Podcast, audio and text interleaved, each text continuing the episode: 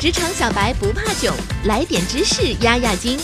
这里是有识知识，本节目由三十六克高低传媒联合出品。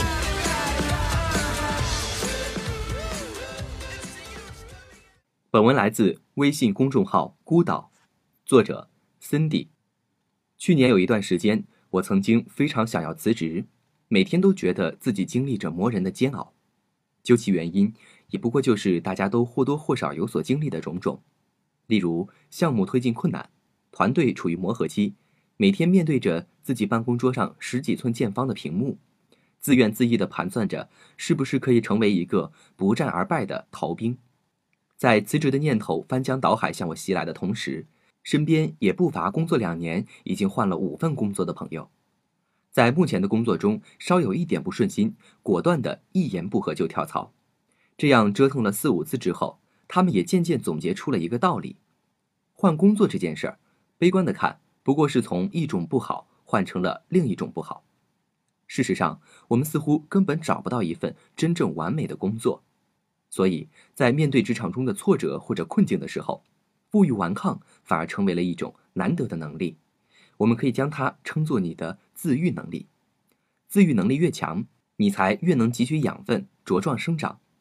那么，到底什么才是你职场中的自愈能力呢？你又该怎么提升它呢？让我们一起来听听吧。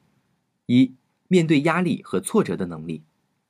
职场是我们每个人作为一个独立的个体进行社会性实践的重要场所。无论你是菜鸟还是老手，只要身处职场，就一定会遇到各种各样的压力和挫折。但是，不管是背负 KPI 的业绩压力，还是职场中复杂的人际关系，又或是面对残酷的竞争厮杀，拥有良好心理承受能力的人，往往会更能坦然地接受并积极应对，带给周围的人一种更加可靠的感觉。而面临失败的态度，往往又体现了一个人是否拿得起放得下，在风吹雨打中能不能顽强地生存下去。二，对失误的正确归因能力，就算心思再缜密的人，也总会有百密一疏的时候，更何况是我们这些刚刚步入职场不久的新人。虽然各种职场剧中都会标出类似于“机会只有一次，失误无法弥补”的情节。但是在现实生活中，每个人的职业生涯都十分漫长。面对眼前的失误，如何从失败中吸取教训，找到失误真正发生的原因，才是决定你未来能走多远的关键因素。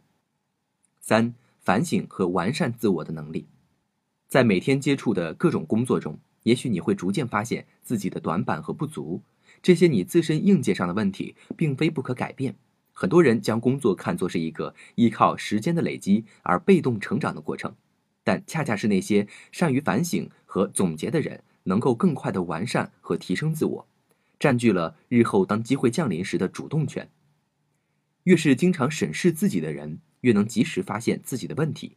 这种及时反省和完善自我的能力，就成为了你不可或缺的一种自愈能力。四，积极面对职场负能量。如果你仔细观察，就会发现，你所处的工作环境中，每个人都会有自己的职场负能量，甚至包括你的老板。那么，如何对抗这些负能量，就成为了关键。首先，你需要时刻清晰的一点是你的目的。在任何一个事情的推进过程中，摩擦和冲突都是不可避免的。以大局为重、以终极目标为重的想法，或许能够帮助你跳脱出想法的死胡同。而是更加有全局观念的审时度势。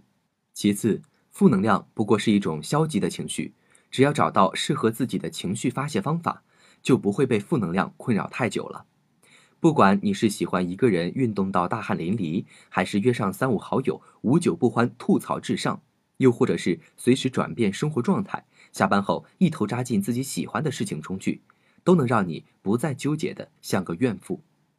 五。摒弃错误的归因方式，遇到一个解决的不那么完美的事情，甚至是自己觉得无法面对的失误，首先冷静下来，不要逃避。在职场中，每一个人都应该是一个具有职业素养的成年人，而非要被保护的孩子。当你能够理智的面对这个问题，并承担责任的时候，会给别人一种你很可靠的感觉。然后仔细分析究竟为什么会发生这样的问题。